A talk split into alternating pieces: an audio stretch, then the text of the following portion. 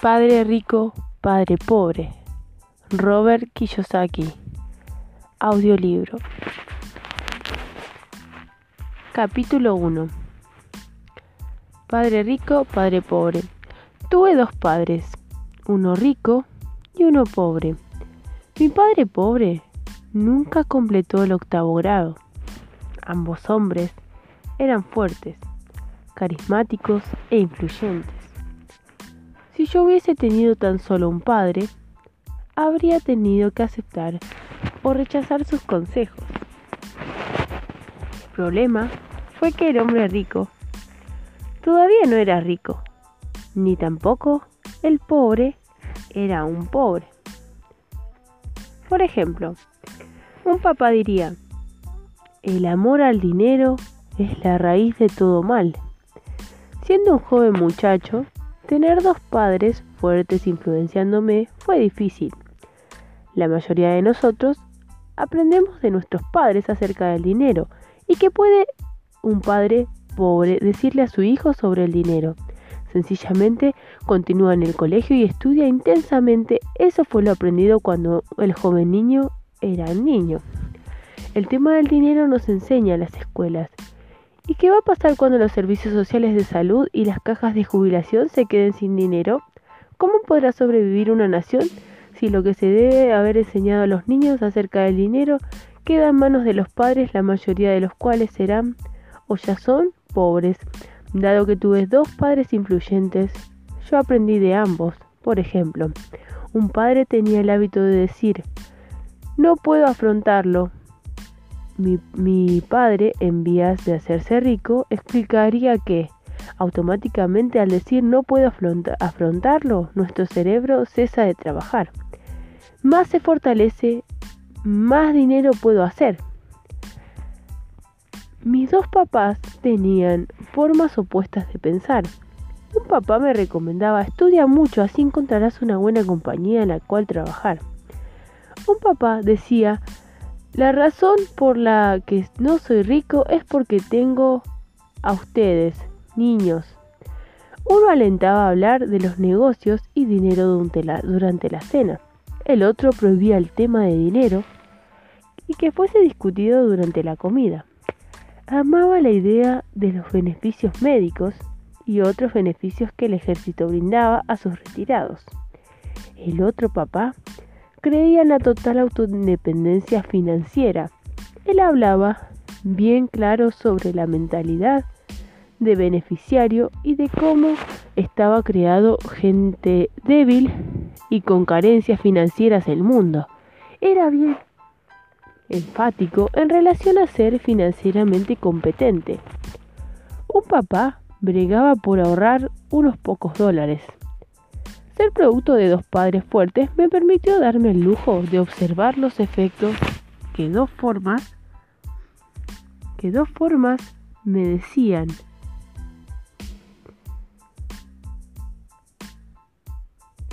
las diferentes formas de pensamientos tenían sobre la vida de uno. Por ejemplo, mi papá pobre siempre decía, nunca seré rico. En cambio, mi papá rico siempre se refería a sí mismo como rico. Decía, yo soy un hombre rico y los ricos no hacen esto. Aun cuando estaba totalmente quebrado, luego de un revés financiero importante, continuaba refiriéndose a sí mismo como un hombre rico.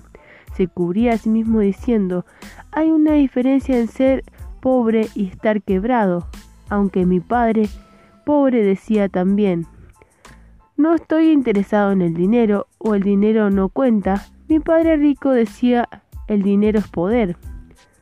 Noté que mi papá pobre era pobre, no por la cantidad de dinero que ganaba, la cual significativa era, sino por sus sentimientos y acciones.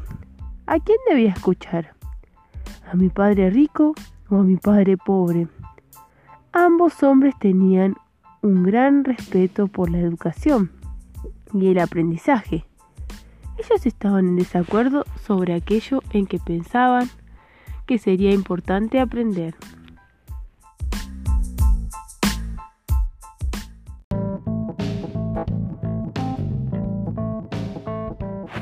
El otro me animaba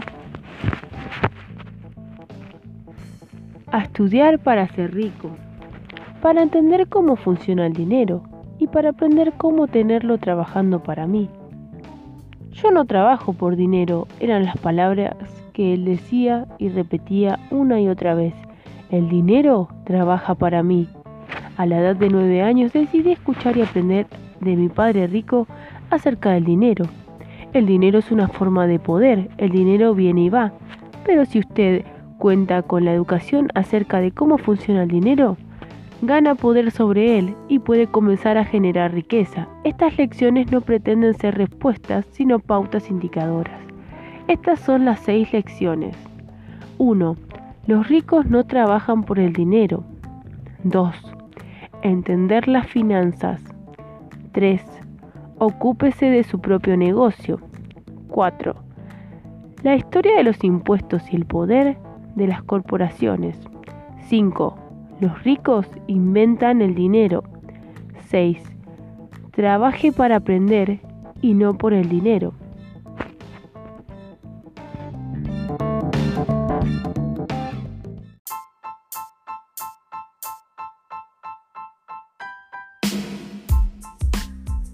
Capítulo 2 Los ricos no trabajan por el dinero. Papá, ¿Puedes decirme cómo hacerme rico? Mi padre dejó a un lado su periódico. ¿Por qué quieres ser rico, hijo? Porque hoy la mamá de Jimmy apareció conduciendo su nuevo Cadillac y ellos se fueron a pasar el fin de semana a su casa en la playa. Él invitó a tres amigos, pero Mike y yo no fuimos invitados. Y nos dijo que no nos invitaban porque éramos niños pobres Corría el año 1956, yo tenía nueve años. Por algún giro del destino asistía a la misma escuela pública a la cual gente adinerada enviaba a sus niños. Mi padre bajó el, bajó el periódico. Bien, hijo, comenzó lentamente. Si quieres ser rico, tienes que aprender a hacer dinero. ¿Y cómo hago dinero? pregunté. Bueno, usa la cabeza, hijo. Se, se forma una sociedad. A la mañana siguiente le dije a Mike, mi mejor amigo, lo que había dicho mi padre. Hasta donde yo sé, Mike y yo éramos los únicos niños pobres de la, de la escuela. Al igual que yo, Mike estaba en esa escuela por accidente. Entonces, ¿qué haremos para hacer dinero? preguntó Mike. No lo sé, dije. Pero, ¿quieres ser mi socio? Y así, en la mañana de ese sábado, Mike se convirtió en mi primer socio comercial. Pasamos toda la mañana generando ideas de cómo hacer dinero. Decidimos acuñar monedas, fundiendo los tubos de plomo de la, pasta dental en un fogón y vaciándolo luego en un molde hecho de piedra, de piedra París. El día de inicio de producción fue accidentado. La presión estaba encima Papá se acercó cuidadosamente teniendo que dejar su automóvil en la entrada de la rampa ya que la línea de producción bloqueaba el portón. Mi papá y su amigo observaban mientras nosotros cuidadosamente vertíamos el plomo. Cuidado, dijo mi padre. ¿Qué están haciendo ustedes muchachos? preguntó con una cautelosa sonrisa. ¿Y qué es lo que hay en esos? preguntó papá. Con un pequeño martillo golpeé en el sello que dividía el tubo a la mitad. Cuidadosamente Quité la parte superior del molde y una moneda de plomo apareció. Oh Dios, dijo mi padre. Estás acuñando monedas con el plomo. Así es, respondió Mike. Mi padre nos pidió que dejáramos todos y nos sentáramos con él. En el escanor del escaso acceso de nuestra casa. Con una sonrisa nos explicó el significado de la palabra falsificación. Nuestros sueños estaban quebrados. ¿Quieres decir que es ilegal? preguntó Mike con un temblor en la voz. Sí, es ilegal, dijo con delicadeza. Mientras barría el polvo, miré a Mike y dije, creo que Jimmy y sus amigos tienen razón. Somos pobres. Mi padre se estaba yendo cuando dije, cuando dije eso. Chicos, dijo, Solo son pobres si se rinden. Lo más importante es que han hecho algo. Estoy muy orgulloso de ambos. Lo diré otra vez. Sigan adelante, no desistan. ¿Y cómo es que no eres rico, papi? pregunté. Porque yo he escogido ser maestro de escuela. Los maestros de escuela realmente no pensamos en ser ricos. Simplemente nos gusta enseñar.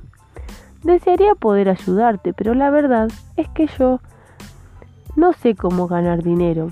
Mike y yo nos dimos vueltas y continuamos nuestra limpieza. Ya lo sé, dijo mi padre. Si ustedes quieren saber cómo ser rico, pregúntenme a mí. Hablen con tu papá, Mike. El padre de Mike, mi papá, dijo Mike, con un gesto sorprendido. Sí, tu papá, repitió mi padre sonriendo. Tu padre y yo tenemos el mismo encargado de cuentas en el banco. Y él se deshace en elogios sobre tu padre. Me ha dicho varias veces que tu padre es brillante cuando se trata de ganar dinero. ¿Mi papá? preguntó nuevamente Mike, incrédulo. Y entonces, ¿cómo es que no tenemos un buen auto y una linda casa como los niños de ricos de la escuela? Un buen auto y una linda casa no significan necesariamente que uno sea rico o que sepa cómo hacer dinero, replicó papá. El padre de Jimmy trabaja para la plantación de azúcar. Esta semana, la empresa azucarera está en problemas financieros y el papá de Jimmy pronto puede quedarse sin nada. Tu padre es diferente, Mike. Parece que él se está levantando un imperio y sospecho que en unos años será un hombre muy rico. Mientras ordenábamos, hicimos planes acerca de cuándo y cómo hablar con el papá de Mike. Mike tomó el autobús hacia su casa. Iba a hablar con su papá cuando él llegara a su casa esa noche y le preguntaría si nos podría enseñar cómo hacernos ricos. El teléfono sonó ocho y media pm. Ok, dijo, eh, dijo, el próximo sábado, y colgó. El padre de Mike había accedido a reunirse con nosotros. Comienza la lección. Mike y yo nos reunimos con su papá esta mañana a las 8 a.m. en punto. Mike me recibió en la puerta Papá está hablando por teléfono y dijo que esperáramos en el patio trasero, dijo Mike. Mientras me abría la puerta. Sentadas en el sofá había dos mujeres. Frente a ellas estaba sentado un hombre. ¿Quiénes son esas personas? pregunté. Ah, trabajan para papá, respondió Mike. Le pregunté si nos podría enseñar a hacer dinero, dijo Mike.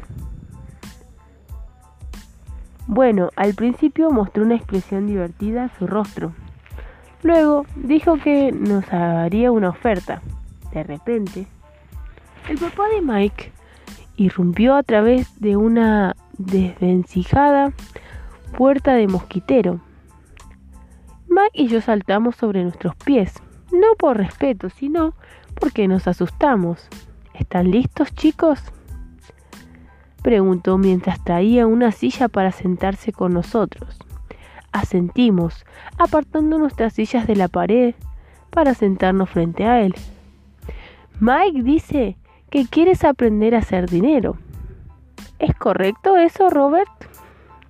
Asentí rápidamente. Pero, algo intimidado, el hombre tenía mucho poder detrás de sus palabras y sonreía. Ok, Aquí está mi oferta. Les enseñaré, pero no haré, lo haré al estilo de un salón de clases. No será como un salón. Ustedes trabajan para mí y yo les enseño. Esa es mi oferta. Tómenla o déjenla. Mm, ¿Puedo hacer una pregunta primero? Pregunté. No. ¿Lo toman o lo dejan? Tengo mucho trabajo que hacer como para malgastar mi tiempo. Si ustedes no pueden tomar una decisión con firmeza, entonces de todas maneras nunca aprenderán a ganar dinero. Ser capaz de saber cuándo hacer decisiones rápidas es una habilidad importante.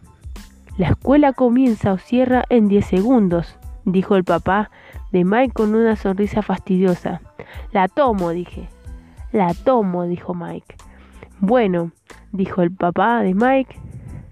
La señora Martin estará aquí en 10 minutos.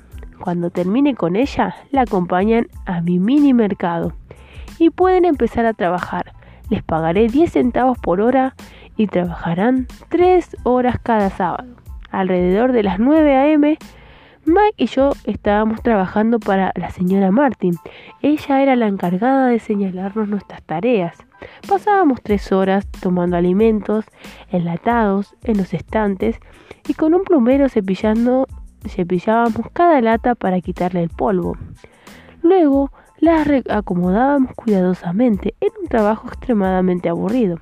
Durante tres semanas, Mike y yo nos, reportamos a la señora Martin y a nuestras tres horas al mediodía acababa nuestro trabajo y entonces ella dejaba caer pequeñas monedas de 10 centavos en cada una de nuestras manos. Para el miércoles de la cuarta semana estaba listo para renunciar. Yo había accedido a trabajar solo porque deseaba aprender del padre de Mike la manera de hacer dinero y ahora era un esclavo por 10 centavos la hora. Y para peor, no había visto al papá de Mike desde que el primer sábado. Estoy renunciando, le dije a Mike en el almuerzo. Esta vez Mike sonrió. ¿De qué te ríes? pregunté con enojo y frustración. Papi dijo que esto pasaría. Él dijo que nos encontremos cuando estuvieras listos para renunciar. ¿Qué? Dije resignado y indignado. ¿Él estuvo esperando a que yo me hartara? Algo así, dijo Mike. Le diré que estás listo esperando mi turno para el sábado. Estaba listo. Estaba preparado, incluso mi padre verdadero estaba enojado con él. Mi padre pobre me dijo que si no obtenía un aumento, debería renunciar inmediatamente. El sábado a las 8 me atravesé la puerta de la casa de Mike. Tomé asiento, toma asiento y espera tu turno, dijo el papá de Mike. Cuando entré, se dio vuelta y desapareció dentro de su pequeña oficina cercana a su dormitorio. Transcurrieron 45 minutos y yo estaba echando vapor. En un momento estuve listo para irme, pero por alguna razón me quedé. Finalmente, 15 minutos más tarde, a las 9, Padre Rico salió y sin decir nada me hizo señas con su mano para que entrara a su oficina. Entiendo que quieres un aumento o renunciarás, dijo el papá rico, mientras giraba en la silla de su escritorio. Bueno, usted no está cumpliendo su parte del trato, dije sin consideraciones, casi con lágrimas. Usted dijo que me enseñaría si yo trabajara para usted. Bien, lo he hecho. He trabajado esforzosamente. He dejado de lado mis partidos de básquetbol para trabajar para usted. Pero usted no mantuvo su palabra. No me ha enseñado nada. Me hizo esperar y no me ha demostrado respeto. Soy solo un chiquillo y merezco ser tratado mejor. No está mal, dijo. En menos de un mes ya, ya suenas como la mayoría de mis empleados. ¿Cómo? Pregunté y continué con mis agravios sin entender lo que él me estaba diciendo. Pensé que usted iba a cumplir con su parte del trato y enseñarme en lugar de eso. ¿Quiere torturarme? Eso es cruel. Eso es realmente cruel. Te estoy enseñando, dijo Papá Rico calmadamente. ¿Qué me está enseñando? Nada, nada me está enseñando, agregué enojado. Ni siquiera me ha hablado solo una vez desde el momento que accedí a trabajar con usted por 10 centavos la hora. ¡Guau! dijo el papá, rico. Ahora suenas igual que la mayoría de la gente que solía trabajar para mí. Gente que o bien yo despedí o renunciaron. Entonces, ¿qué tiene para decir? demandé, sintiéndome demasiado embravecido. Para ser un niño pequeño, usted me mintió. He trabajado para usted y no mantuvo su palabra. No me ha enseñado nada. ¿Cómo sabes que no te he enseñado nada? me preguntó Padre Rico con calma. Bueno, usted nunca me ha dirigido la palabra. He trabajado por semanas y usted no me ha enseñado nada. Dije casi lloriqueando. ¿Acaso enseñar significa hablar o disertar? me preguntó Padre Rico. Bueno, sí, repliqué. Así es como te enseñan en el colegio, dijo él sonriendo. Pero esta es la forma en que la vida te enseña, y diría que la vida es el mejor de todos los maestros. La mayor parte del tiempo la vida no te habla, te va empujando. Cada empujón es la vida que te va diciéndote, despierta. Hay algo que quiero que aprendas. ¿De qué está hablando este hombre? Me pregunté silenciosamente. La vida empujándome. ¿Es la vida la que me está hablando? Ahora sabía que tenía que renunciar a mi trabajo. Estaba hablando con alguien que debía ser encerrado.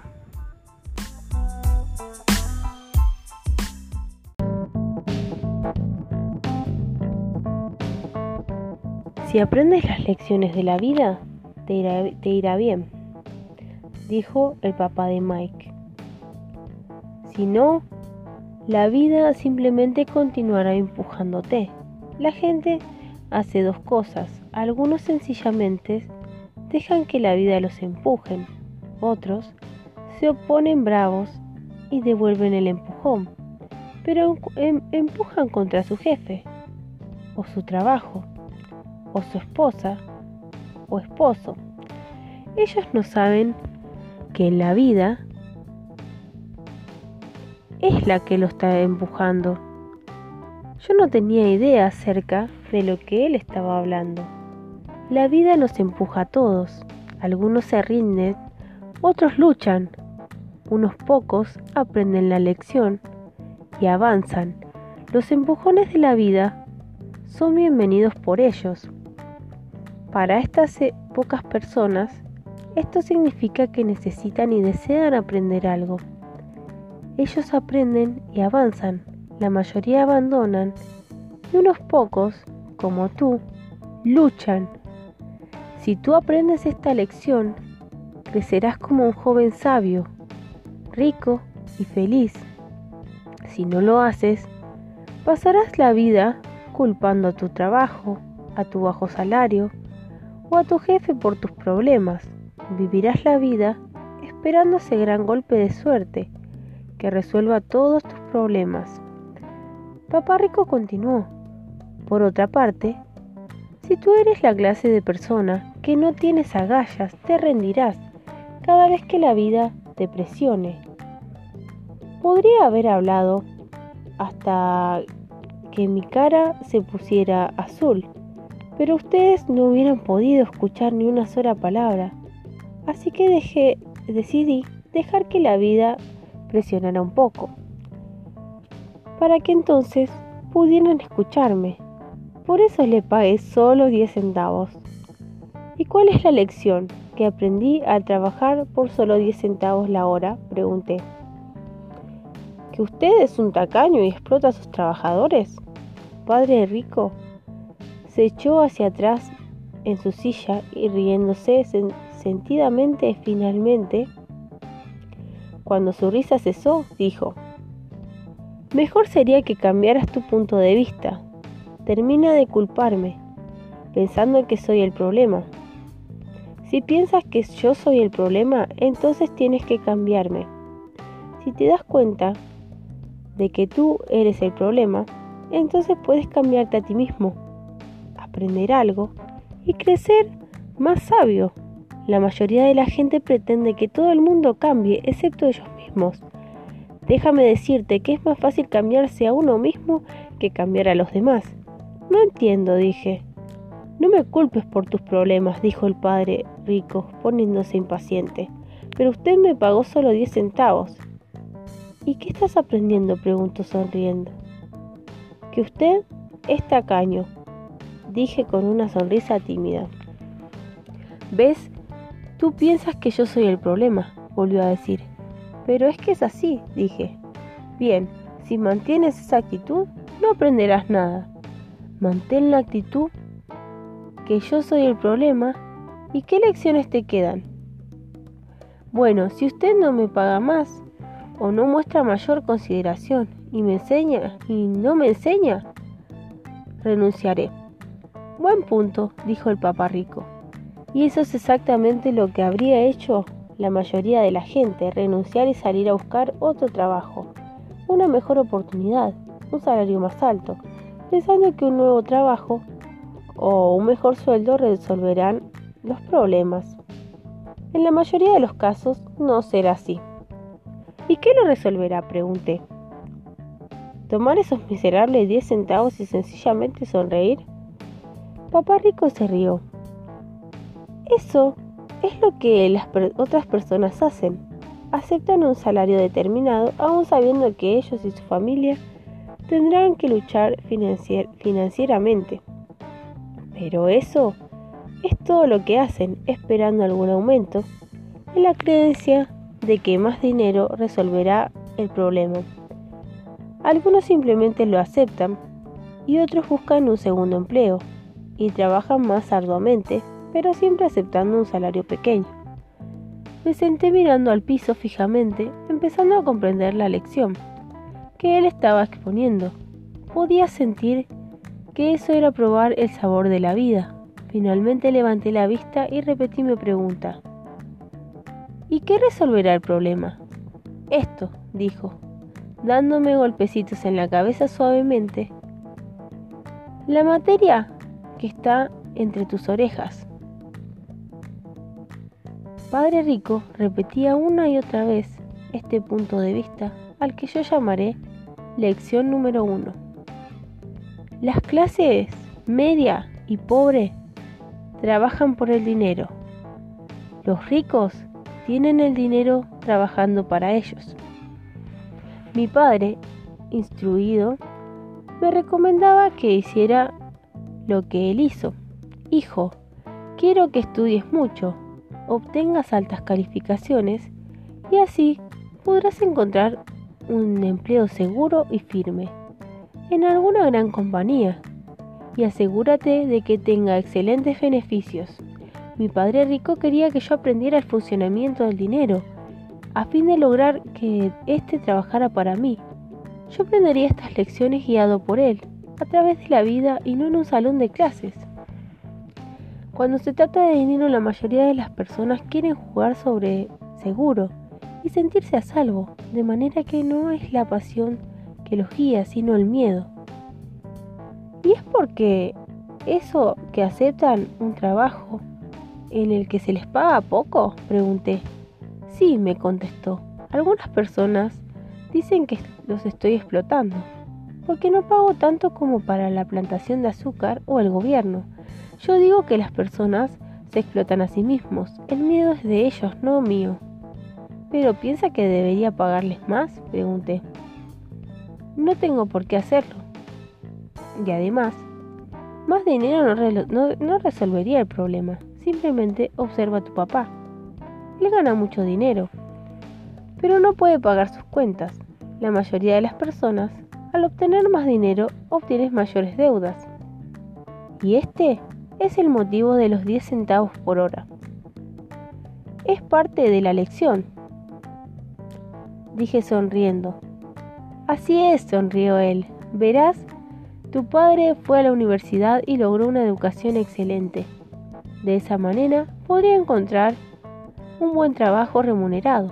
Y lo hizo. Pero él aún tiene problemas con el dinero porque en el colegio no le enseñaron nada acerca del mismo. Y además de eso, él cree que, que en que trabajar por el dinero es lo correcto. ¿Y usted no? Pregunté. No, no realmente, contestó. Si quieres aprender a trabajar por el, por el dinero, entonces continúa en el colegio. Ese es un maravilloso lugar para aprender a hacer eso. Pero si deseas aprender a tener dinero trabajando para ti, entonces yo te enseñaré cómo. Pero solo si quieres aprender. ¿No querrían todos aprender eso? Pregunté. No, dijo Padre Rico. Simplemente porque es más fácil aprender a trabajar por el dinero especialmente si el miedo es tu emoción primaria cuando entra en discusión el tema de dinero. No entiendo, dije con gesto torvo. No te preocupes por ahora. Solo recuerda que el miedo, lo que mantiene a la gente en sus trabajos, es solo el miedo. El miedo de no pagar sus cuentas, el miedo a ser despedido, el miedo a no tener suficiente dinero, el miedo a comenzar de nuevo, ese es el precio de estudiar para tener una profesión u oficio y luego ponerse a trabajar por el dinero. La mayoría de las personas se convierten en esclavos del dinero y luego se enojan con sus patrones. ¿Listo para aprender? Preguntó Papá Rico. Absolutamente, contesté con un gesto.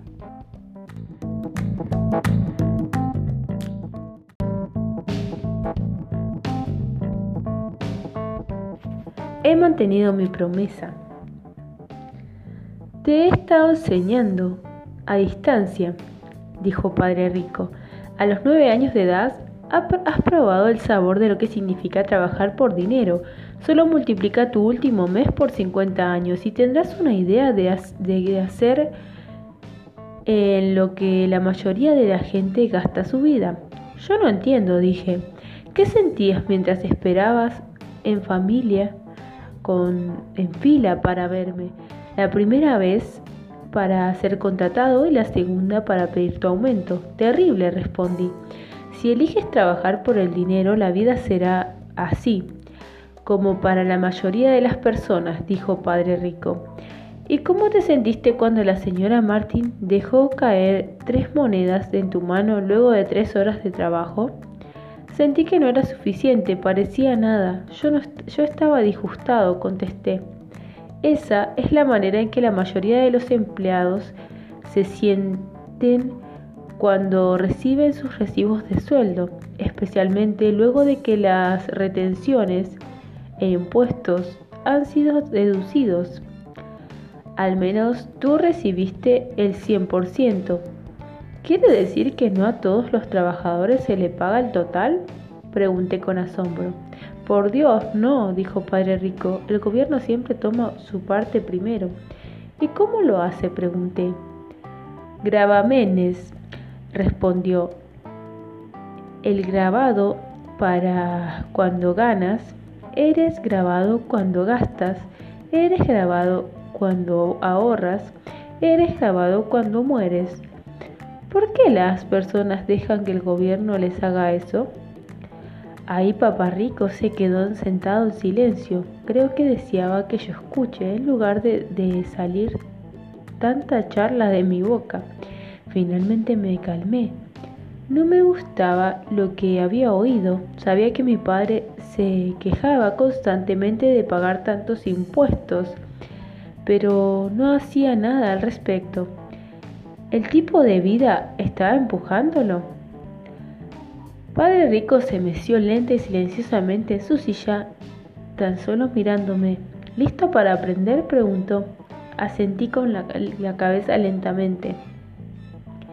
Como he dicho, hay muchas cosas que aprender. Aprender a tener dinero trabajando para ti es un aprendizaje de por vida. Mucha gente va a la universidad por cuatro o más años y allí finaliza su educación. Yo sé hoy que mi estudio sobre dinero continuará a lo largo de toda mi vida, simplemente porque cuanto más descubro, encuentro que más necesito aprender. La mayoría de las personas jamás estudiarán ese tema. Van a trabajar, obtienen su cheque, balancean sus cuentas y eso es todo. Y además de ellos, ellos se preguntan por qué tienen problemas financieros, entonces creen que el problema se resolverá con más dinero. Pocos se dan cuenta de que el problema es la carencia de educación financiera. ¿De qué manera mi papá tiene problemas con los impuestos? ¿Por qué no comprende el dinero? Pregunté confundido. Verás, respondió el padre rico, el tema de los impuestos es solo una pequeña sección de elección de tener dinero trabajando por, para ti. Hoy solamente quiero descubrir si aún tienes la pasión de aprender acerca del dinero. La mayoría no la tiene. Quieren ir al colegio, aprender una profesión, divertirse en el trabajo y ganar mucho dinero. Un día se despierta con grandes problemas financieros y entonces no pueden parar de trabajar. Ese es el precio de saber únicamente cómo trabajar por el dinero en lugar de estudiar. Cómo tener dinero trabajando para uno. Entonces, ¿aún conservas tu pasión por aprender? preguntó. Asentí. Bien, dijo entonces, ahora volvamos al trabajo. Esta vez no te pagaré nada. ¿Cómo? pregunté con total asombro. Ya lo escuchaste. Nada. Trabajarás las mismas tres horas cada sábado, pero esta vez no se te pagarán los diez centavos por hora. Dijiste que no querías aprender a trabajar por dinero, de manera que no te pagaré nada. Yo no podía creer lo que estaba oyendo. Ya he tenido esta conversación con Mike. Él ya está trabajando gratis, quitando el polvo y acomodando las latas. Mejor que te apures y vuelvas allá. Eso no es justo, grité. Usted debe pagar algo. A lo que él contestó. Tú dijiste que querías aprender. Si no aprendes esto ahora, crecerá siendo como las dos mujeres y el otro hombre mayor que estaban sentados en mi sala, trabajando por el dinero y deseando que no te despidan, o como tu padre, ganando mucho dinero, solo para estar endeudado hasta los ojos, empezando en que más dinero resolverá el problema. Si eso es lo que deseas, volveré a nuestro trato original por 10 centavos por hora. O puedes hacer lo que la mayoría de la gente termina haciendo, quejarse de que el salario no es suficiente, renunciar y buscar otro trabajo. Pero, ¿y yo qué hago? pregunté. Padre Rico me dio golpecitos en la cabeza. Usa esto, dijo, si lo usas bien. Pronto me agradecerás por darte una oportunidad y te volverás un hombre rico. Me quedé allí sin poder creer un aún qué trato tonto había estado manejando. Yo había llegado aquí solicitando un aumento y ahora se me pedía que trabajara gratis. Padre Rico volvió a golpearme la cabeza, diciendo, usa esto y ahora vete de aquí y vuelve al trabajo.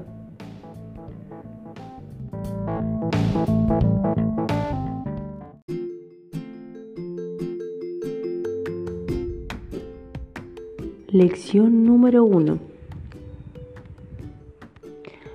Los ricos no trabajan por dinero. No le dije a mi padre pobre que no me estaban pagando. No hubiera comprendido y no quería tratar de explicar algo que yo mismo no comprendía. Durante tres semanas, Mike y yo trabajamos durante tres horas cada sábado a cambio de nada. El trabajo no me molestaba y la rutina se hizo más sencilla fue perderme el juego de béisbol y no poder pagar unos cuantos ejemplares de tiras cómicas, lo que me colmó la paciencia. Mi padre rico se paró por la tienda al mediodía.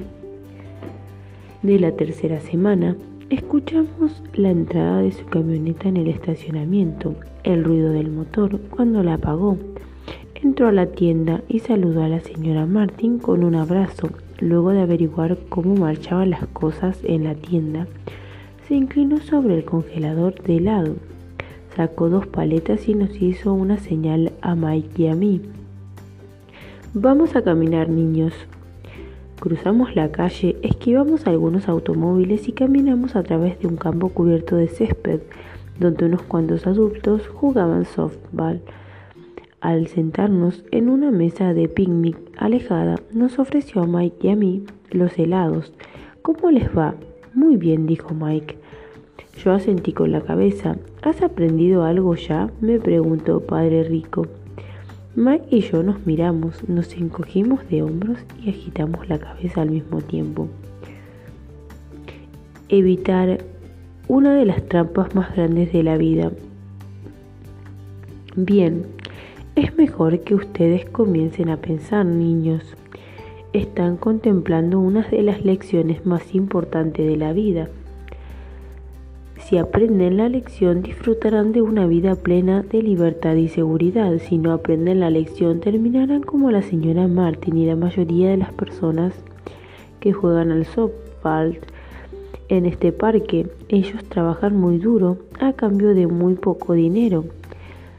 Se aferran a la ilusión de la seguridad en el empleo. Esperan con ilusión sus tres semanas de vacaciones cada año una miserable pensión tras 45 años de trabajo. Si eso les entusiasma, les daré un aumento de 25 centavos por hora. Pero esas son personas buenas y trabajadoras. ¿Se está usted burlando de ellas? le pregunté. Una sonrisa apareció en el rostro del padre rico. La señora Martin es como una madre para mí. Yo nunca sería tan cruel. Es posible que suene cruel porque estoy haciendo mi mejor, esfuerzo para señalarles algo a ustedes dos. Quiero expandir sus puntos de vista de manera que puedan ver una cosa. Se trata de algo que la mayoría de las personas nunca tienen la ventaja de ver. Debido a que su visión es demasiado estrecha, la mayoría de las personas no perciben la trampa en que se encuentran. Mike y yo nos sentamos sin estar seguros de su mensaje. Sonaba cruel y sin embargo podíamos sentir que se trataba desesperadamente de explicarnos algo para que aprendiéramos. Sonriente, mi padre rico dijo, ¿no suenan bien 25 centavos por hora?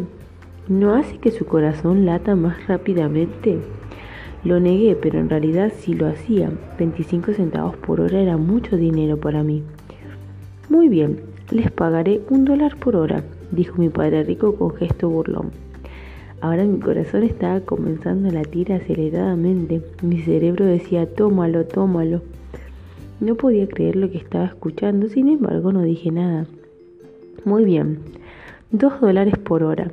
Mi pequeño cerebro y mi corazón de niño de nueve años de edad casi explotaron. Después de todo, corría el año de 1956 y recibir dos dólares por hora me haría el niño más rico del mundo. No podía imaginar ganar tanto dinero. Quería decir sí, quería cerrar el trato. Podía ver una bicicleta nueva, un guante de béisbol nuevo y la adoración de mis amigos cuando les enseñara el, el efectivo Además de eso, Jimmy y sus amigos ricos no podrían llamarme pobre nunca más. Sin embargo, me las arreglé para que mi boca permaneciera callada. Es posible que mi cerebro se haya sobrecalentado y en él haya reventado un fusible. En lo profundo de mi ser realmente esos dólares, esos dos dólares por hora los deseaba. El helado se había derretido y me corría por la mano. La paleta se había terminado y bajo el palillo había una mezcla pegajosa de vainilla y chocolate que las hormigas estaban disfrutando.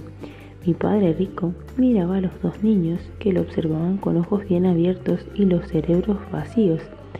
Él sabía que nos estaba poniendo a prueba, sabía que había una parte de nuestras emociones que querían aceptar la propuesta Sabía que el alma de cada ser humano tiene un punto débil lleno de necesidades que puede ser comprado.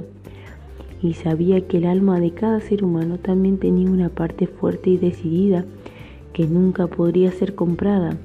Era solo una cuestión de saber cuál era la más poderosa.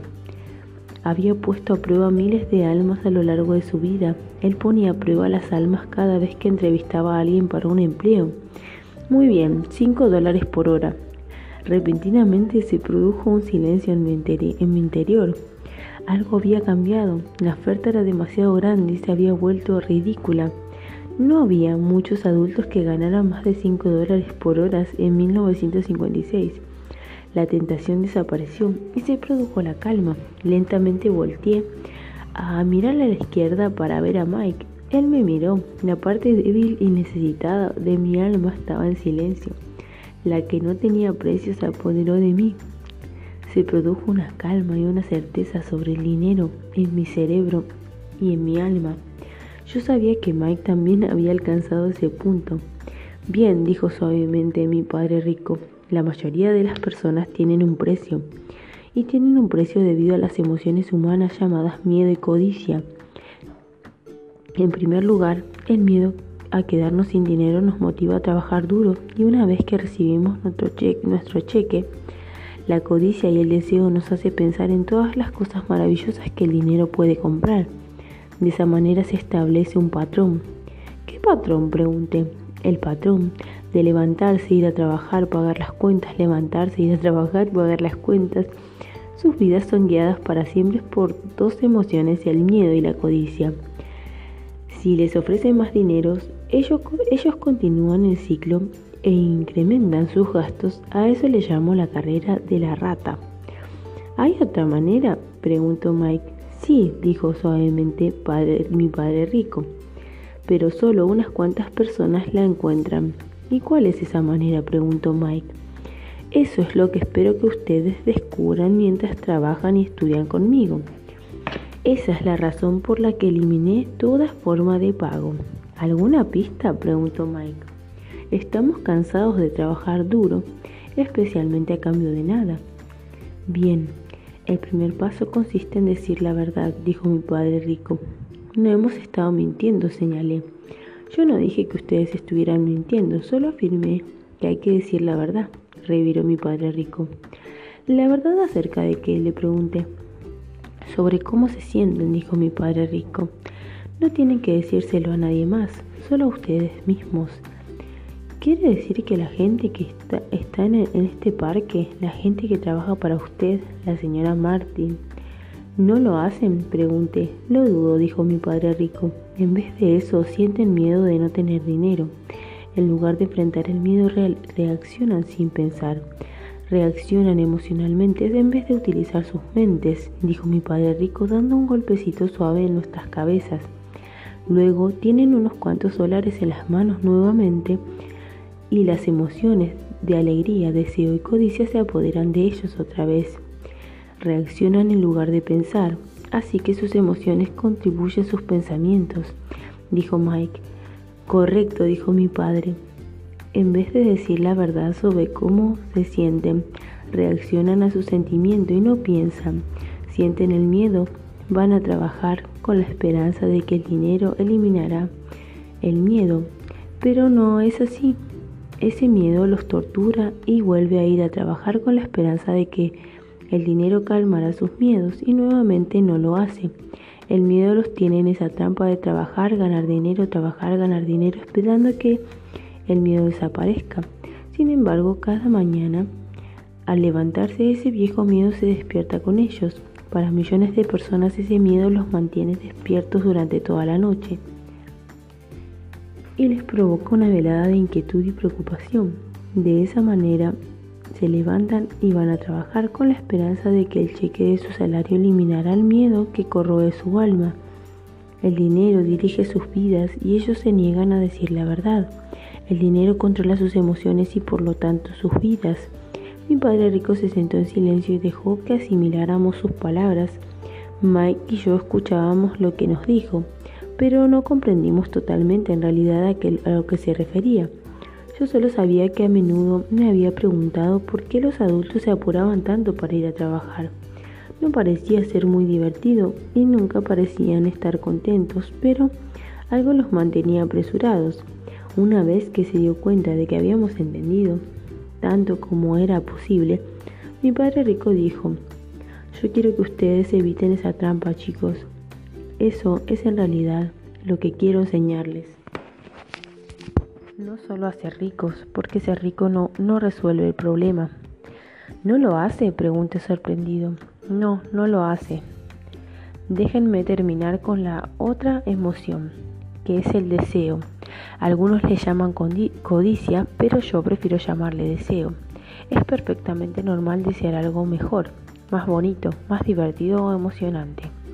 De manera que la gente también trabaja por dinero debido al deseo. Ellos desean tener dinero por la alegría que creen que pueden comprar.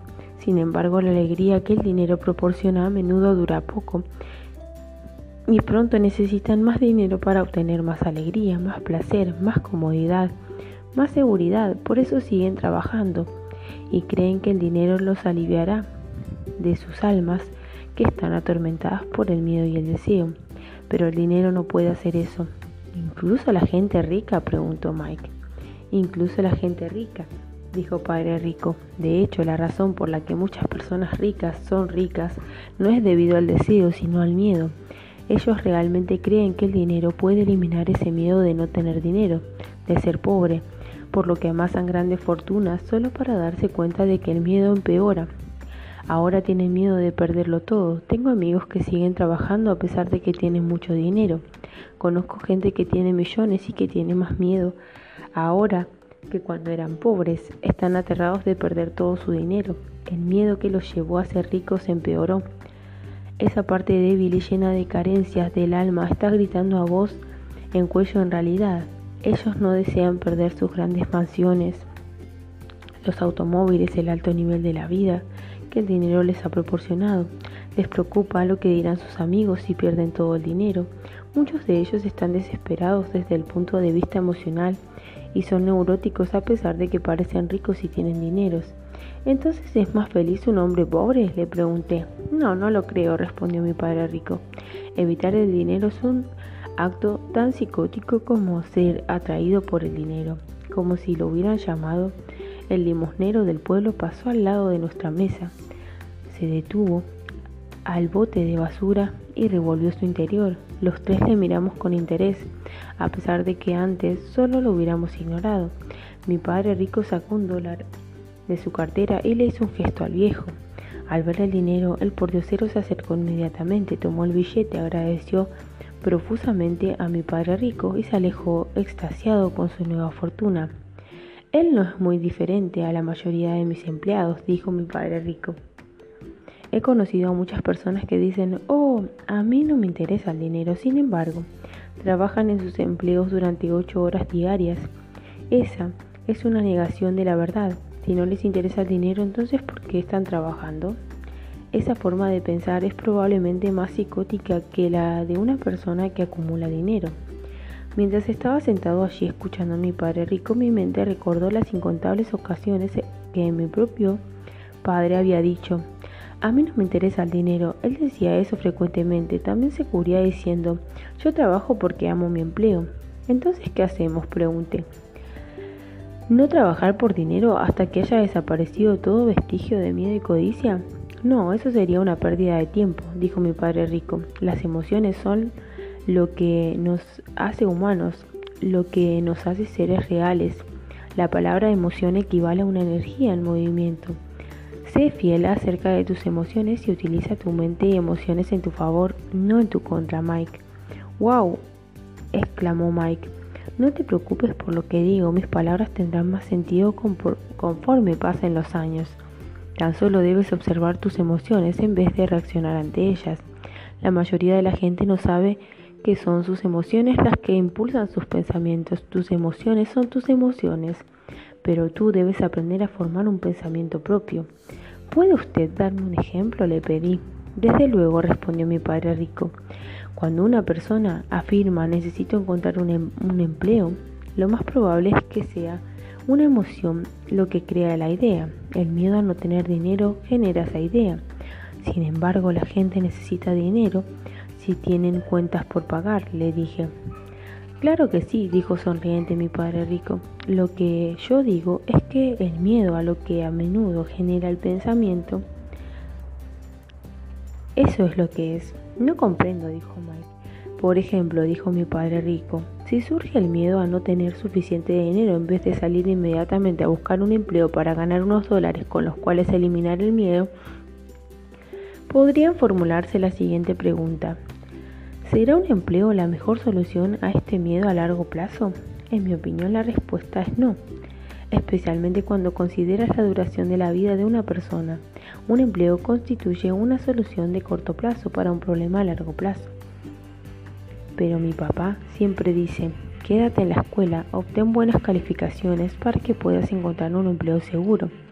Le dije un tanto confundido. Sí, comprendo que diga eso, dijo mi padre rico mientras sonreía. La mayoría de las personas recomiendan lo mismo y es una buena idea para muchas de ellas, pero la gente hace esa recomendación principalmente debido al miedo. ¿Quiere usted decir que mi padre dice eso porque tiene miedo? Sí, dijo mi padre rico. Está aterrado de que no podrá ganar dinero y no tendrá un lugar en la sociedad. No me malinterpretes, él te ama y desea lo mejor para ti, y creo que su miedo está justificado.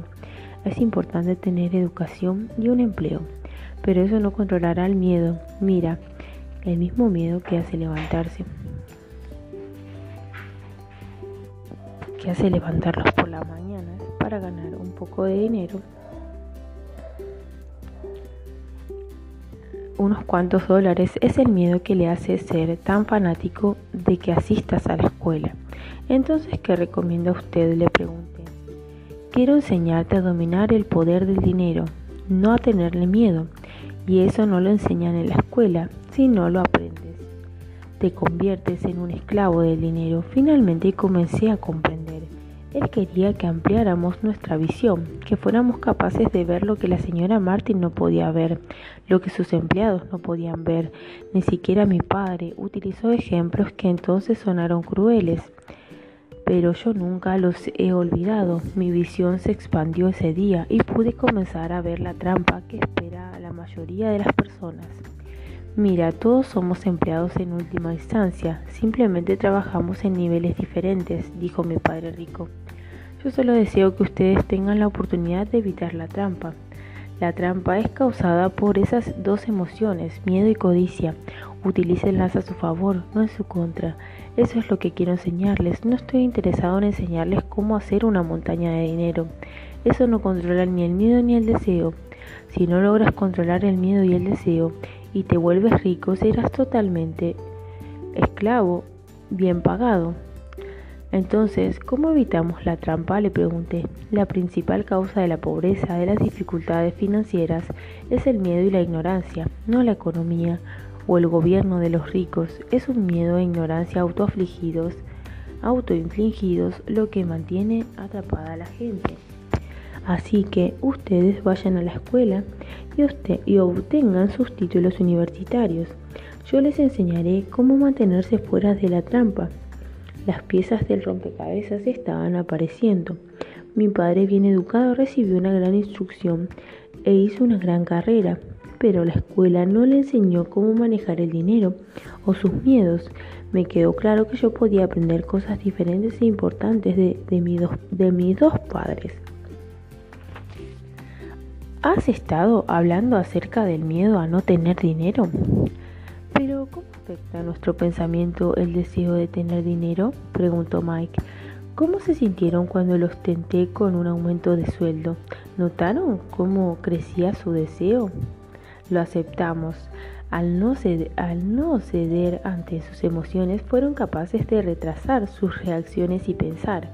Eso es la más importante. Siempre tendremos emociones de miedo y codicia. A partir de ahora, es muy importante que ustedes utilicen sus emociones para su ventaja y para largo plazo y no simplemente para dejar que sus emociones los controlen al controlar su pensamiento. La mayoría de las personas utilizan el miedo y la codicia en contra de sí mismas. Ese es el principio de la ignorancia. La mayor parte de las personas pasan sus vidas persiguiendo el cheque de salario, el aumento de sueldo y la seguridad en el empleo debido a sus emociones de deseo y de miedo sin realmente cuestionarse a dónde los conducen sus pensamientos controlados por las emociones. Es como la imagen de un burro que jala una carreta, con su dueño balanceando una zanahoria frente a su nariz. El propietario del burro puede ir a donde quiere ir, pero el burro está persiguiendo una ilusión. Mañana solo habrá otra zanahoria para el burro. ¿Quieres decir que cuando comencé a imaginar un nuevo guante de béisbol, dulces y juguetes, eso era como ¿La zanahoria para el burro? preguntó Mike.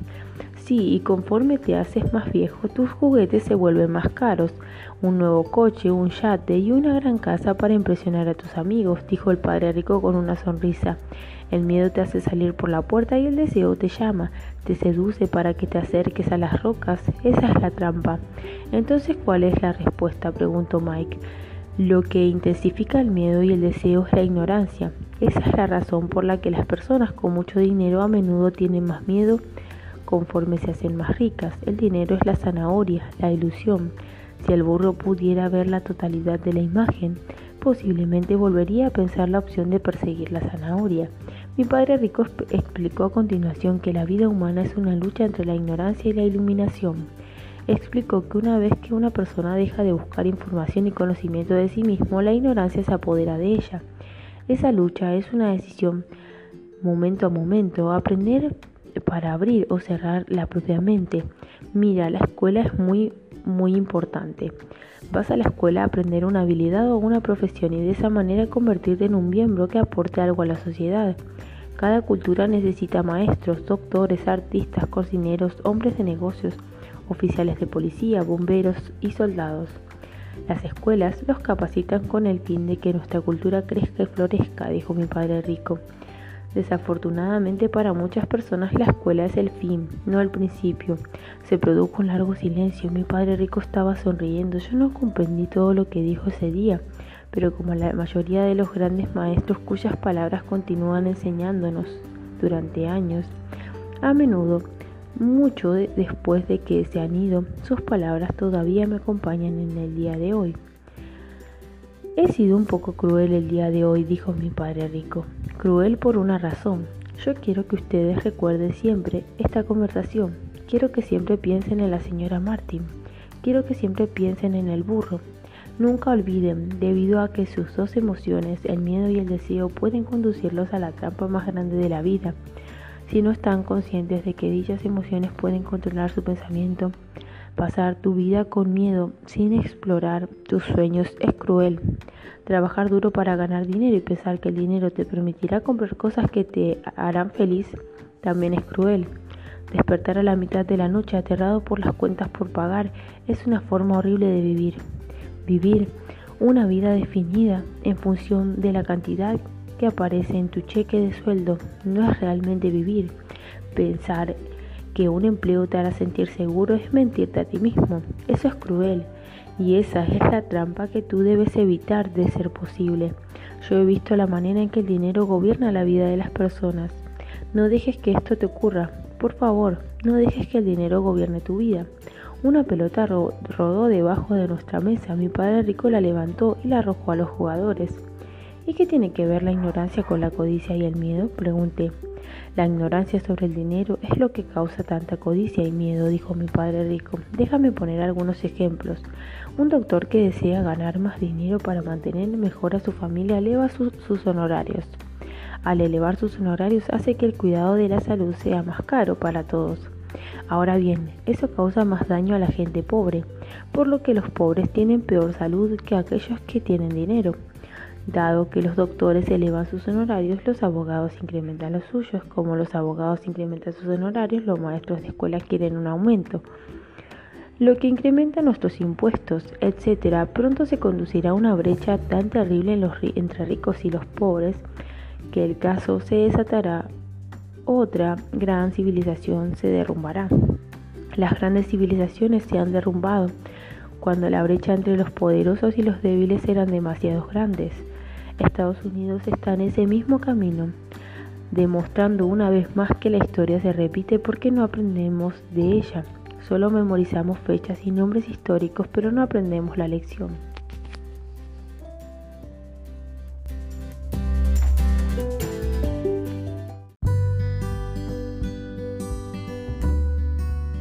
¿No se supone que los precios deben subir?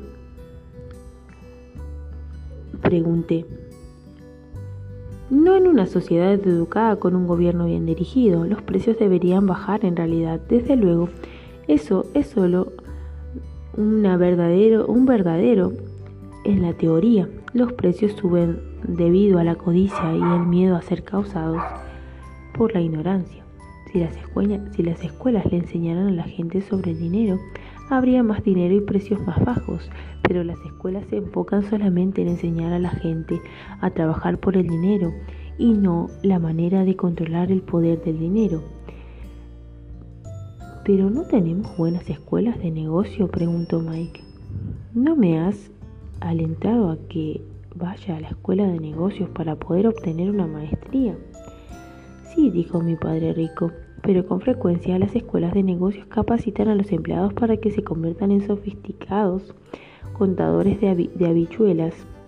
Dios impida que un contador de habichuelas se, apodere de un negocio. Todo lo que hacen es, es mirar los números, despedir empleados y acabar con el negocio. Yo no sé por qué contrato contadores de habichuelas. En todo lo que piensan es en recortar los costos y elevar los precios, lo que ocasiona más problemas. Es importante contar las habichuelas. Me gustaría que más personas lo supieran, pero tampoco constituye la imagen completa, agregó enfadado mi padre rico. ¿Existe una respuesta? Entonces, preguntó Mike. Sí, dijo mi padre rico. Aprende a utilizar tus emociones para pensar. No pienses con tus emociones. Cuando los muchachos dominan sus emociones primero al aceptar trabajar gratis, me doy cuenta de que hay esperanza. Cuando resistieron sus emociones al tentarles con más dinero, nuevamente estaban aprendiendo a pensar de la carga emocional. Ese es el primer paso. ¿Por qué es tan, ¿por qué es tan importante ese primer paso? Pregunté. Bien, eso te corresponde averiguarlo a ti. Si desean aprenderlo, llevaré al terreno espinoso. Se trata del lugar que casi todos los demás evitan.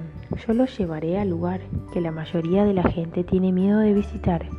Si vienen conmigo abandonarán la idea de trabajar por dinero y aprenderán a hacer que el dinero trabaje para ustedes. ¿Y qué obtendremos a cambio si vamos con usted?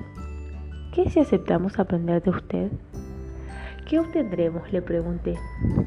Lo mismo que Briar Rabbit, dijo mi padre, liberarse de Tar Baby.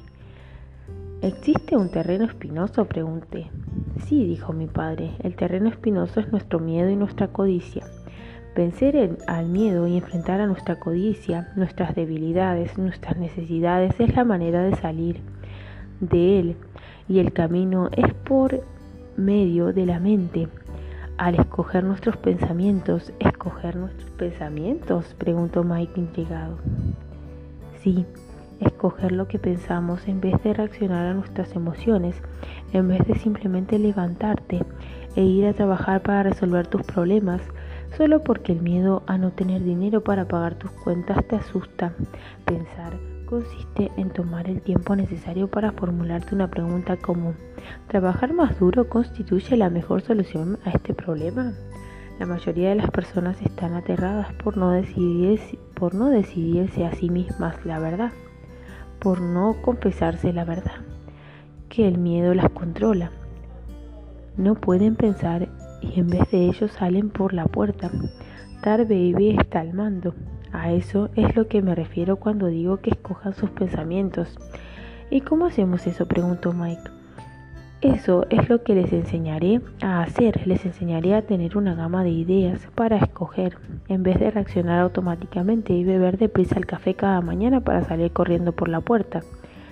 Recuerden lo que les dije antes. Un empleo es solo una solución de corto plazo a un problema de largo plazo. La mayoría de las personas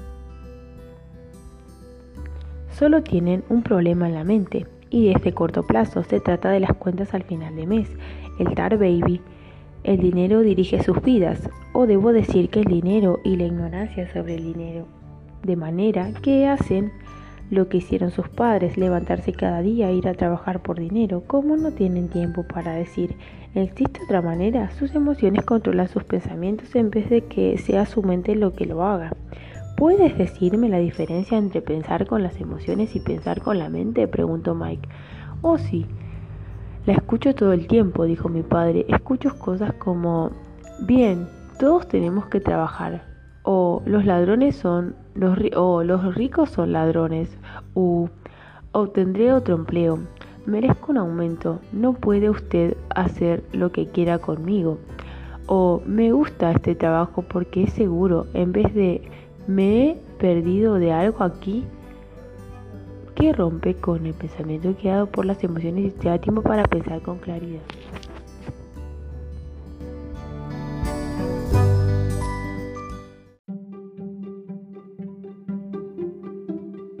Debo admitir que se trata de una gran lección. Saber cuando una persona está hablando guiado por sus emociones o por su pensamiento claro. Esa fue una lección que me ha sido útil toda mi vida, especialmente cuando era yo quien hablaba como reacción y no debido a un pensamiento claro. Conforme regresamos a la tienda, mi padre rico nos explicó que los ricos realmente hacían dinero y no trabajaban para ganarlo nos explicó que cuando Mike y yo estábamos forjando monedas de 5 centavos de plomo, pensando que estábamos haciendo dinero, estábamos muy cerca de pensar como piensan los ricos. El problema es que eso era ilegal.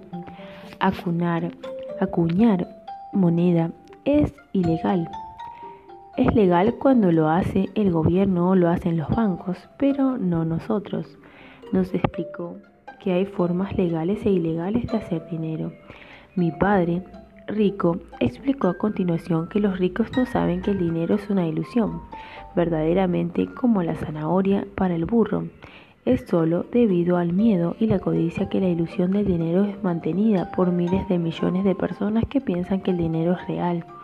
El dinero es realmente una inversión. Es solo debido a la ilusión de confianza y la ignorancia de las masas que el castillo de naipes se mantiene en pie. De hecho, dijo en muchos sentidos, la zanahoria del burro es más valiosa que el dinero. Habló acerca del patrón, oro, en que Estados Unidos se encontraba y del hecho de que cada billete de dólar era en realidad un certificado de plata.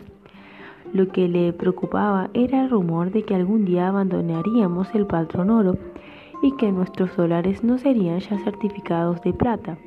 Cuando eso ocurra, chicos, el caos se desatará.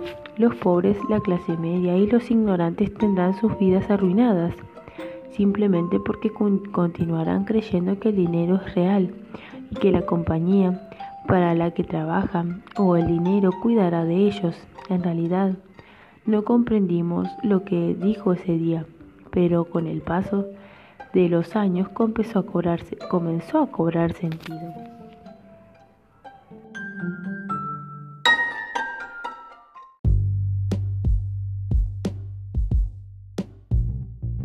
Ver lo que otros no ven.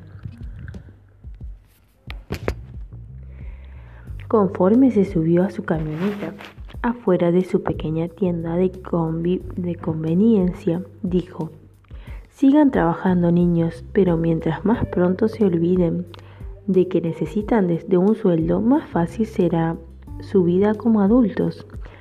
Sigan utilizando su cerebro, trabajen gratis y pronto su mente les, mostrará maneras de hacer mucho más dinero del que yo podría pagarles jamás. Verán cosas que otras personas no ven.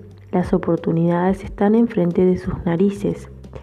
La mayoría de las personas nunca ven estas oportunidades porque están buscando dinero y seguridad. Y eso es todo lo que obtienen al momento en que vean una oportunidad. Las verán por el resto de sus vidas. El momento en que hagan eso, les enseñaré algo más. Apréndanlo y evitarán una de las trampas más grandes de la vida. Nunca jamás tocarán ese tar baby. Mike y yo recogimos nuestras cosas en la tienda y nos despedimos de la señora Martin. Regresamos al parque, a la misma banca, y pasamos varias horas pensando y hablando. Pasamos la siguiente semana en la escuela pensando y hablando. Durante las tres, durante las siguientes dos semanas seguimos pensando y hablando y trabajando gratis. Al final del segundo sábado me despedía nuevamente de la señora Martin y me ocupaba de ver el aparador de los libros de tiras cómicas. Lo más duro de no tener siquiera los 30 centavos cada sábado era que no tenía dinero para comprar las tiras cómicas repentinamente.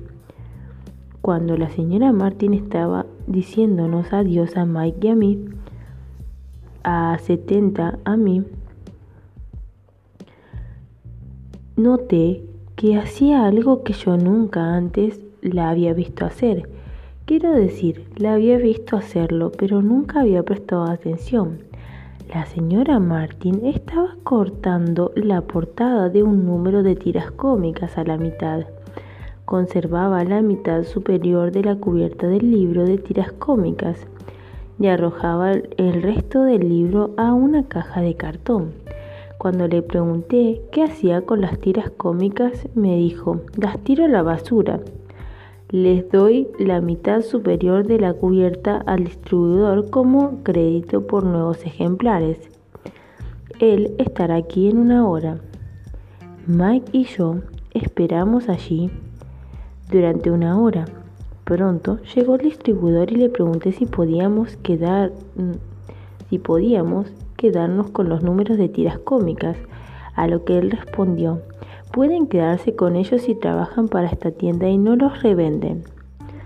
Nuestra sociedad fue resucitada. La mamá de Mike tenía un cuarto disponible en el sótano que nadie utilizaba. Lo limpiamos y comenzamos a apilar cientos de tiras cómicas en ese cuarto. Pronto nuestra biblioteca de tiras cómicas estaba abierta al público. Contratamos a la hermana menor de Mike, a quien le encantaba estudiar para que fuera nuestra bibliotecaria. Ella le cobraba 10 centavos a cada niño por la admisión a la biblioteca, que estaba abierta de 2 y 30 a 4.30 todos los días después de la escuela. Los clientes, los niños del vecindario podían leer tantas tiras cómicas como pudieran en dos horas. Era una ganga para ellos, dado que cada tira cómica les costaba 10 centavos y ellos podían leer 5 o 6 en dos horas. La hermana de Mike revisaba a los niños al salir para asegurarse de que no estaban tomando prestados los números de tiras cómicas. También llevaba la contabilidad, anotando cuántos niños acudían diariamente, quiénes eran y qué comentarios tenían. Mike y yo promediamos 9,50 dólares por semana durante un periodo de tres meses. Le pagamos un dólar a la semana a la hermana y le permitíamos leer las tiras cómicas gratis, lo que rara vez hacía porque siempre estaba estudiando. Mike y yo mantuvimos nuestro acuerdo de trabajar en la tienda todos los sábados y recolectar todas las tiras cómicas de diferentes tiendas. Mantuvimos nuestro acuerdo con el distribuidor de no vender las tiras cómicas. Las quemamos una vez de que estaban muy estropeadas. Tratamos de abrir otra sucursal, pero nunca encontramos a alguien tan dedicado como la hermana de Mike, en quien pudiéramos confiar. A edad temprana, descubrimos lo difícil que es conseguir buenos empleados. Tres meses después de que abrimos la primera biblioteca se desató una pelea en el cuarto. Algunos camorristas de otro vecindario entraron a la fuerza y comenzaron el pleito. El papá de Mike sugirió que cerráramos el negocio, de manera que cerramos nuestro negocio de tiras cómicas y dejamos de trabajar los sábados en el pequeño supermercado. De cualquier manera, mi padre rico estaba emocionado porque tenía nuevas cosas que quería enseñarnos. Habíamos aprendido a hacer que el dinero trabajara para nosotros.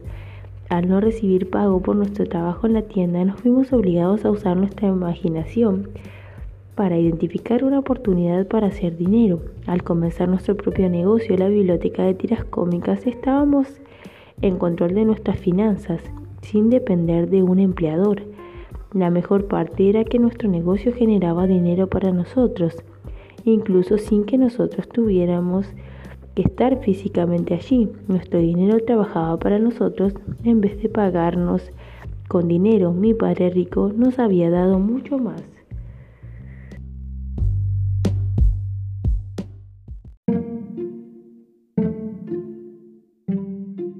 Lección número 2. ¿Por qué enseñar especialización financiera?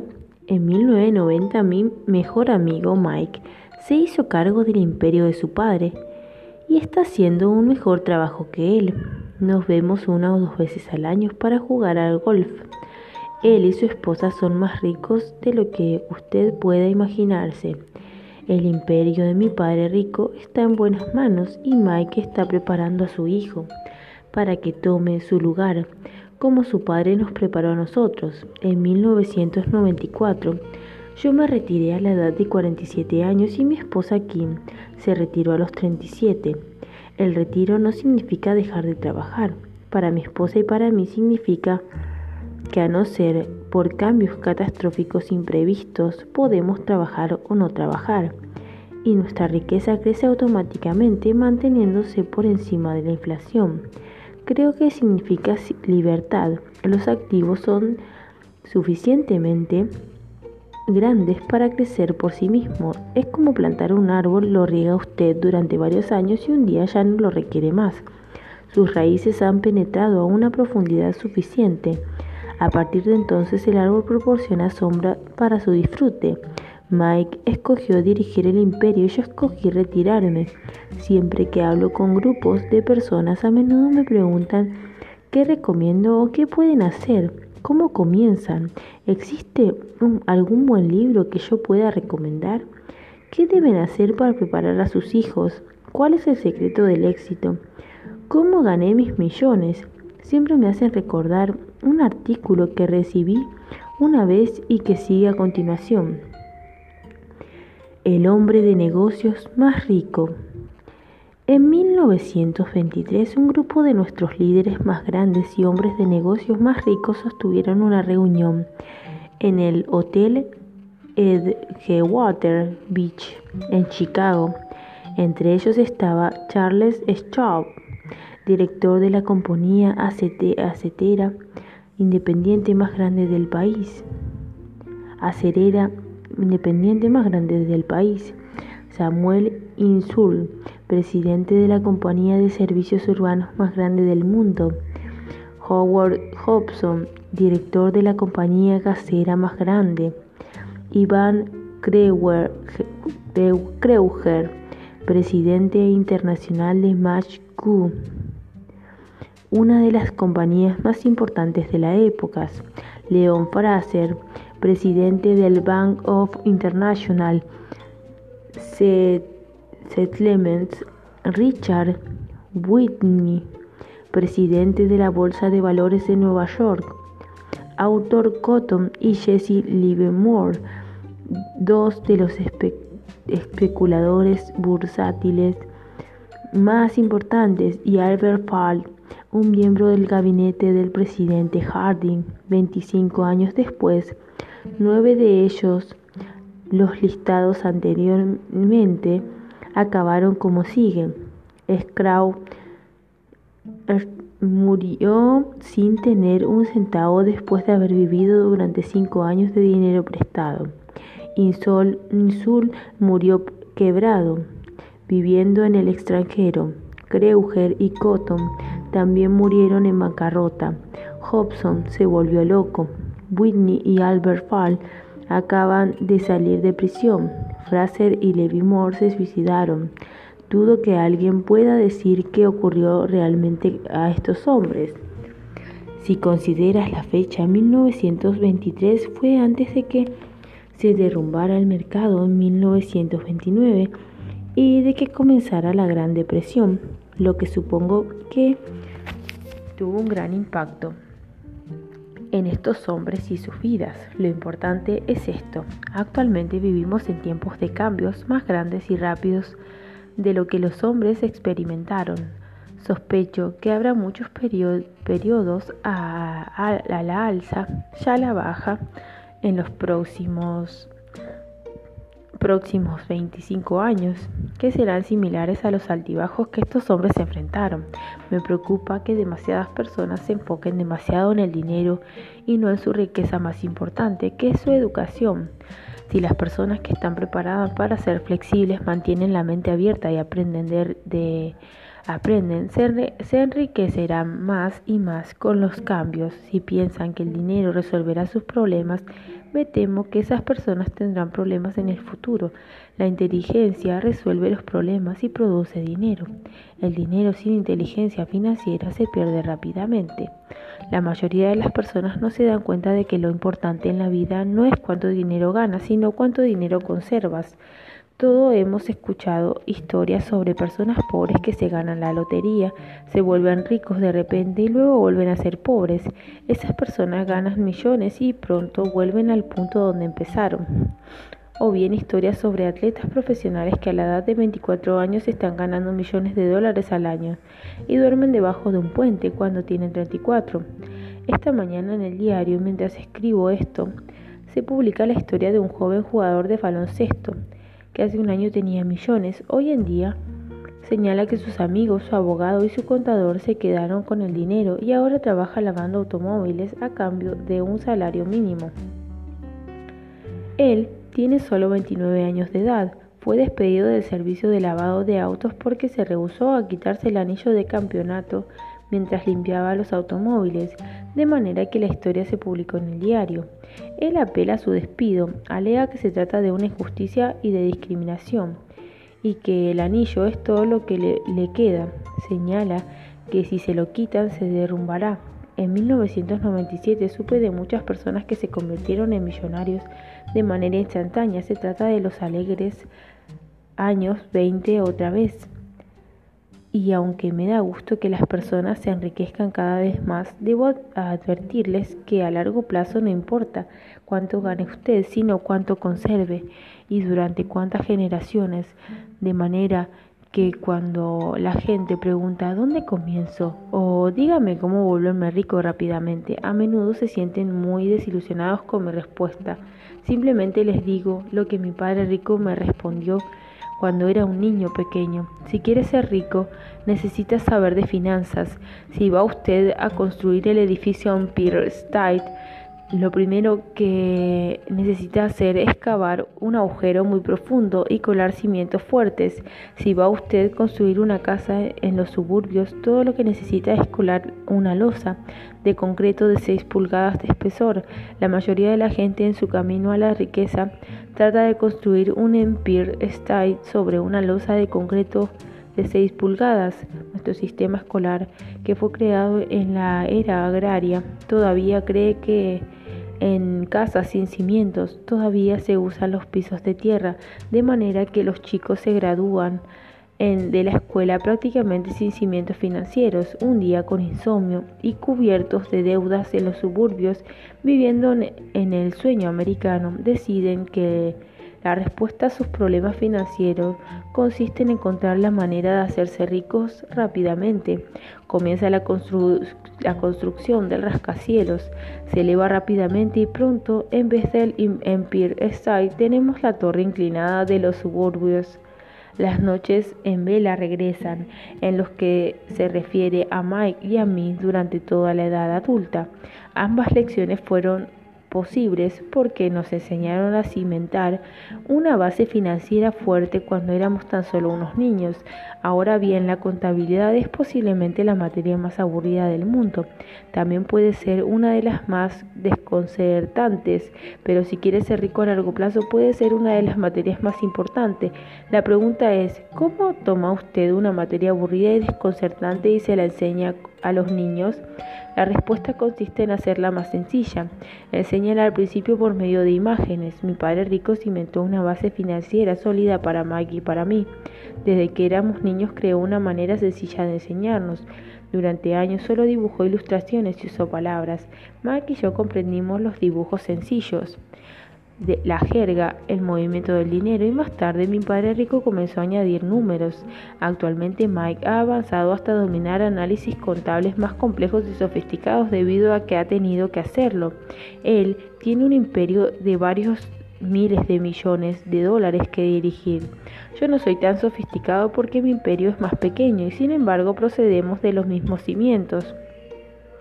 En las siguientes páginas les ofrezco los mismos dibujos sencillos que el padre de Mike creó para nosotros. Aunque son sencillos, esos dibujos les ayudaron a guiar a dos niños pequeños a construir grandes cantidades de riquezas. Esos cimientos son sólidos y profundos.